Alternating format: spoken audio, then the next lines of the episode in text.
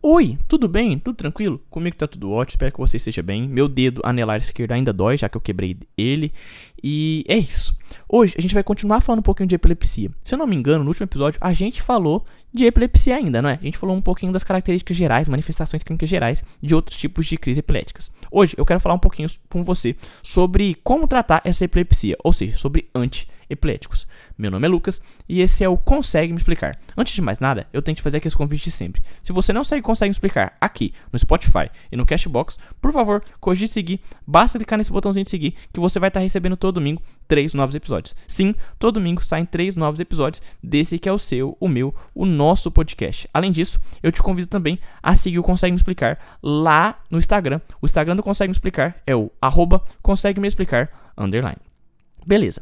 Dito isso, a gente pode continuar falando um pouquinho sobre o tema principal, que é antiepiléticos. A gente sabe que existe uma gama de antiepiléticos: fenobarbital, carbamazepina, valproato, felbomato, lamotrigina, topiramato, zonizamida, lecosamida, rufinamida. Mas Lucas, para que tantos antiepiléticos? Simples, porque cada antiepilético vai ter uma ação específica de mecanismo de ação. Alguns vão fazer bloqueio de canais de cálcio, outros vão amplificar a corrente de hidrogênio, outros vão ser antagonistas receptores de glutamato. Então a gente tem várias opções terapêuticas para o paciente que tem epilepsia. Certo? Vamos então começar com o fenobarbital e a fenitoína, ambos medicamentos de primeira geração. O que, que esses dois medicamentos vão fazer? Vão fazer bloqueio do canal de sódio. O fenobarbital e a fenitoína são responsáveis por fazer bloqueio dos canais de sódio. Você vai perceber que todos os medicamentos que eu te falar, todos vão fazer bloqueio de canais de sódio. Todos eles, todos eles. Mas a, o fenobarbital e a fenitoína fazem só bloqueio do canal de sódio? Não. Eles também são antagonistas dos receptores de glutamato. Eles são antagonistas dos receptores de glutamato. Lucas, glutamato é um neurônio excitatório. Então, se a gente vai e antagoniza esse é, neurônio excitatório, a gente meio que normaliza aquela questão dos impulsos nervosos. Sim, perfeito. Então, o, o fenobarbital e a fenitoína são antagonistas dos receptores de glutamato, em específico o NMDA glicina. Lucas, e outros medicamentos? Por exemplo, a carbamazepina, que é um antipsicótico de segunda geração, oxicarbazepina, que é um de terceira geração, e eslicarba, eslicarbazepina de terceira geração. Esses três fazem bloqueio de canais de sódio. Além disso, eles potencializam o GABA, aumentam a potencialização do GABA, ou seja, eles aumentam o neurotransmissor inibitório GABA. Certo? Tranquilo? Lucas, se eu tiver que escolher um desses três para usar, qual que vai ser o melhorzinho? A carbamazepina tem um efeito potencializador de GABA melhor que a oxicarbazepina. Beleza? Tranquilo. A gente também tem um que é muito comum, que é o valproato. O valproato tem como mecanismo de ação também o bloqueio dos canais de sódio. Além disso, eles bloqueiam os canais de cálcio e também tem esse efeito de potencialização do GABA. Lucas, além do valproato, tem outro? Tem também. Tem o valbamato. O valbamato já é de terceira geração, enquanto o valproato é um medicamento de segunda geração, o, vel, o, o fel, desculpa, o felbamato é de terceira geração. Faz bloqueio de canais de, só, de sódio, faz bloqueio de canal de cálcio, antagonista do receptor de glutamato por meio do NMDA e faz poten potencialização do GABA. Faz o mesmo efeito que o valproato, só que é de uma geração nova. Então tem uma potenciação diferente. Além de, só que diferente do valproato, que não atua como antagonista do receptor, receptor de glutamato, o felbamato atua também como antagonista do receptor de glutamato. A lamotrigina, que é um medicamento de terceira geração, atua também no bloqueio dos canais de sódio. Além disso, ele amplifica as correntes de hidrogênio. Além disso, ele é um antagonista do receptor de glutamato por meio da kainato. A gente tem também o topiramato. O topiramato faz o bloqueio dos canais de sódio, faz bloqueio do canais de cálcio, faz também antagonização do receptor de glutamato, ou seja, antagonista um receptor excitatório por meio do AMPA e do caianato, potencializa o GAPA, ou seja, potencializa um neurotransmissor inibitório e também tem a ação da inibição da anidrose, da anidrase carbônica, que é tão, que é tão importante para o nosso mecanismo de ação do fármaco. Mas, Lucas, eu vou utilizar, por exemplo, é, o topiramato vai ter uma função de inibição da anidrase carbônica. Mas a anidrase carbônica está né, tá relacionada muito a questões renais? Sim, é que existem evidências que parecem indicar que pode ser um tratamento adjuvante para a gente tratar, por exemplo, epilepsia. A inibição da anidrase carbônica parece que retarda as descargas elétricas excessivas, paroxísticas e anormais do sistema nervoso central. Então, veja que você controla seu sistema nervoso central. A gente, além do topiramato, tem também a zonizamida, que é também um medicamento de terceira geração. Faz bloqueio dos canais de sódio, faz bloqueio dos canais de cálcio e faz, assim como o topiramato, inibição da anidrase carbônica. Beleza? Tranquilo? Ah, Lucas, a gente tem outro medicamento, outros medicamentos também? Tem, como por exemplo a lacosamida, que é um medicamento de terceira geração, e a rufinamida, que é um medicamento também de terceira geração. Só que a lacosamida faz uma inibição lenta do bloqueio dos canais de sódio, enquanto que a rufinamida faz uma inibição comum dos canais de sódio. Ah, Lucas, então vamos revisar. Quem faz bloqueio do influxo de sódio e cálcio? Sódio, é, sódio e cálcio. Ácido valproico inibe o influxo de sódio, carbamazepina, sódio, etoxi, etoximida, cálcio, fenitoína, sódio, lamotrigina, cálcio e sódio. Lucas, quais medicamentos fazem ação GABA-enérgica e efluxo de potássio? Benzodiazepínicos, barbitúricos. Os dois mexem com a ação GABA-enérgica. Ácido valproico mexe com a ação GABA enérgica e efluxo de cálcio. Você viu que o ácido valproico faz bloqueio dos canais de, de sódio e também inibição, desculpa, e também faz efluxo de, de potássio e ação GABA enérgica. Tranquilo? Beleza?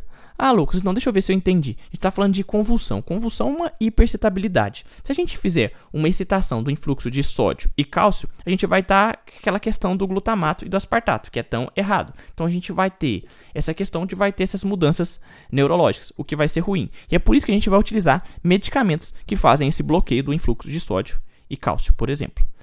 Certo? Tranquilo com você, meu companheiro? Entendeu mais ou menos o que eu quis dizer para você? Eu espero que sim porque isso é muito importante. Lucas, mas tem muito medicamento e muita crise, tipo de crise epilética. Como é que a gente vai escolher? É o seguinte, a gente tem que pensar da seguinte forma, meu querido companheiro. Se, se vamos supor, você quer utilizar para crise generalizada, que você vai utilizar mais medicamentos de amplo espectro, amplo, amplo espectro, que é o caso do valproato, lamotrigina, topiramato, levotiracetam, levotiracetam topiramato, lamotrigina, valproato. Vão ser muito utilizados para crise generalizada. São medicamentos de amplo, amplo, amplo espectro. Você viu que minha língua fica presa? então, a gente tem muitos medicamentos e a gente tem várias crises. Então, a gente tem que escolher qual medicamento a gente vai utilizar para cada crise. Se você quer utilizar um medicamento de amplo espectro, você vai utilizar ele mais para tratar crises generalizadas, que é o caso do valproato, lamotrigina, topiramato, levotiracetam.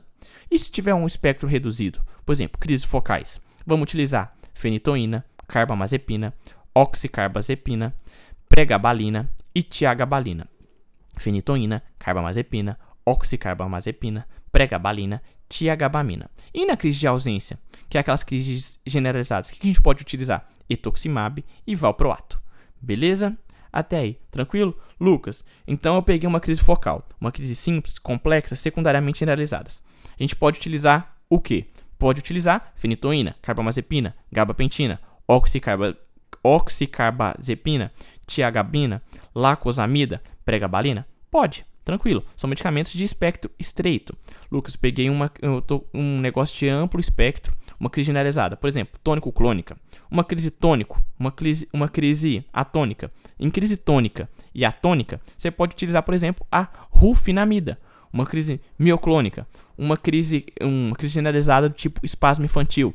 Pode utilizar topiramato, tiagaba, tiagabina, vigabatrina. Pode utilizar. Uma crise de ausência que a gente vai utilizar etosuximida. Etosuximida. Etosuximida. É um nome difícil, é um nome terrível, horroroso.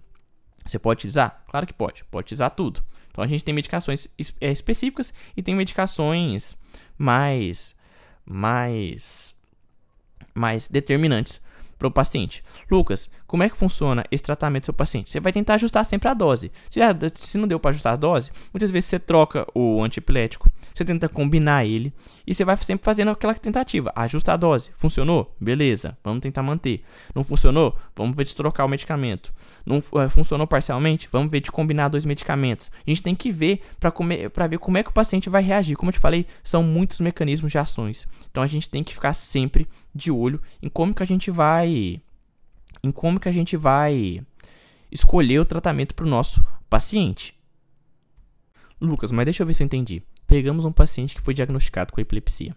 Dentro desse paciente diagnosticado com epilepsia, a gente vai ter aquele paciente que tem a crise não controlada e tem aquele paciente livre de crise. Independente desse paciente tiver crise control não controlada ou livre de crise, a gente vai fazer monoterapia por meio da primeira é, monoterapia por meio da primeira geração dos anti antiepilépticos. Até aí, beleza, né? Ah, Lucas, deixa eu ver se eu entendi. Pega um paciente, foi diagnosticado com epilepsia.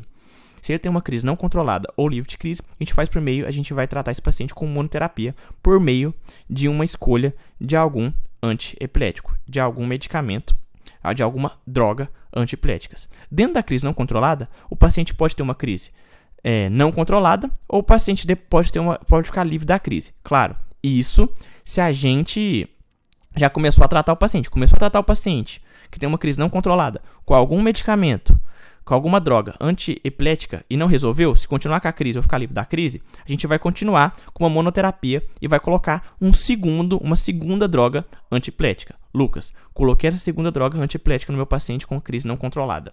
Não resolveu. O que a gente vai fazer? Partir para uma terceira etapa.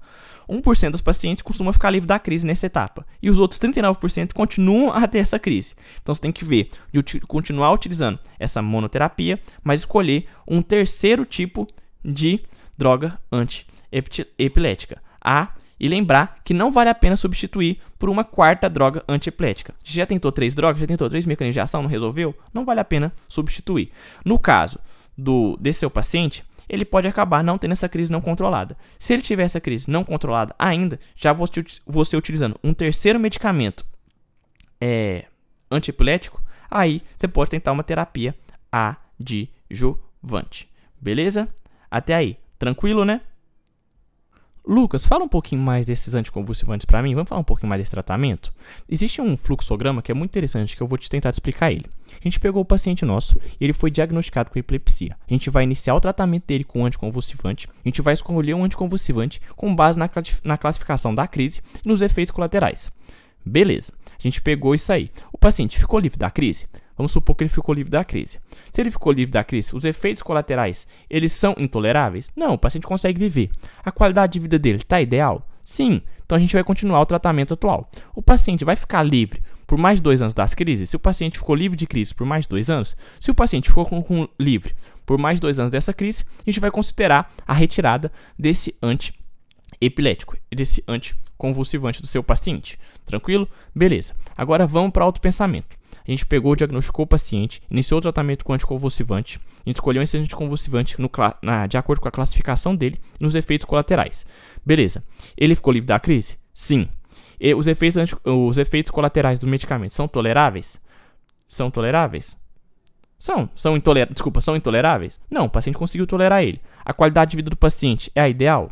Não. Se a qualidade de vida do paciente não é ideal, a gente tem que explorar questões da qualidade de vida do paciente. A gente tem que pensar, então, em outra em outra em outra coisa. A gente tem que começar a pensar, a buscar mais. A gente volta a pensar. O paciente está livre da crise?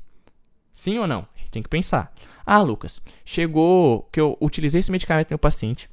Ele ficou livre da crise por meio dessa minha monoterapia. Ele está com a qualidade de vida dual, a qualidade de vida ideal. Só que ele não ficou livre da crise por dois anos. O que, que a gente vai fazer? Volta a pensar lá em cima. Ele ficou livre da crise? Então agora é não. Ele não ficou livre da crise. Os efeitos é, dos medicamentos colaterais são intoleráveis? Sim ou não? Ou se o paciente falar que não, o que a gente vai fazer? A gente vai simplesmente aumentar a dose dessa droga. A gente vai simplesmente aumentar a dose da droga. Ah, Lucas, entendi. Se deu tudo certo, mantém a droga. Se não deu, a gente tenta aumentar a droga. Certo. Mas, Lucas, ele, ele não está livre da crise e os efeitos do medicamento são são intoleráveis. É muito difícil. O que a gente vai fazer? A gente vai diminuir a dose desse primeiro anticonvulsivante e vai acrescentar outro fármaco anticonvulsivante, antiepilético, se você quiser chamar, do jeito que você quiser. Então a gente vai diminuir a dose do primeiro e vai acrescentar um segundo fármaco antiepilético. O paciente com, com essa combinação, um, um em dose baixa e o outro em dose alta, ficou livre da crise? Perfeito, a gente vai considerar a retirada desse primeiro anticonvulsivante e vai voltar àquela linha de pensamento do começo, que é do box 3. Lucas, meu paciente não ficou livre da crise, mesmo diminuindo a dose e acrescentando o segundo medicamento. Como é que vai estar os efeitos colaterais? Tão toleráveis ou intoleráveis? Não, Lucas, tá tá é tá intolerável, não tá, não tá, o paciente não tá conseguindo. Você vai retirar o, o fármaco menos efetivo e vai acrescentar um segundo fármaco anticonvulsivante. Se o paciente continuar sem a crise, você continua o tratamento atual e volta lá para prensar de novo até a gente considerar que o paciente fica com uma qualidade de vida boa. Se o paciente não melhorou mesmo assim, a gente tenta reconfirmar o diagnóstico e considerar uma cirurgia ou, outros, ou utilização de outro tipo de fármaco e estimulação do nervo vagal. Lucas, cheguei no meu paciente, ele, a, a gente acabou que utilizou essa dose, a gente diminuiu essa dose do primeiro fármaco, acrescentou o segundo, e mesmo ele tendo efeitos colaterais foram é, o paciente conseguiu ficar bem com esses efeitos colaterais, a gente vai fazer o que? A gente vai aumentar a dose do segundo fármaco e vai verificar a ocorrência de, de interações, vai verificar a adesão ao tratamento do paciente. E a gente volta a pensar: o paciente ficou livre da crise ou não? Tudo que a gente vai sempre buscar é diminuir essas crises e melhorar a qualidade de vida do nosso paciente. Beleza? Tranquilo? A gente tem que lembrar de várias coisas porque muitos medicamentos desse têm uma janela terapêutica curta. Uma, o que é essa janela terapêutica estreita? Então, vai ser uma pequena faixa de concentração sérica da qual a prevenção a convulsões vai ser alcançada sem que gere toxicidade significativa ou efeitos colaterais para o seu paciente. Este conceito vai ser muito importante porque vai implicar principalmente nos efeitos colaterais a curto prazo relacionados à dose. Então a gente tem que ter sempre pensar nessa janela terapêutica do nosso medicamento também. Beleza? Tranquilo? Até aí. Sossegado, né? Eu acho que foi sossegado. Então, eu acho que era isso que eu queria falar com você hoje. Eu espero que você tenha gostado desse episódio de farmacologia. Tentei abordar um pouquinho de tudo, um pouquinho de cada coisa. E, além disso, eu reforço o pedido, se você ainda não sabe, consegue explicar aqui no Spotify, no Cashbox, por favor, cogite seguir, clica nesse botãozinho de seguir para você não estar tá perdendo nenhum episódio. E claro, te convido também para seguir a gente lá no Instagram. O Instagram do Consegue Me Explicar é o arroba consegue me explicar underline. Um beijo, valeu, falou e fui!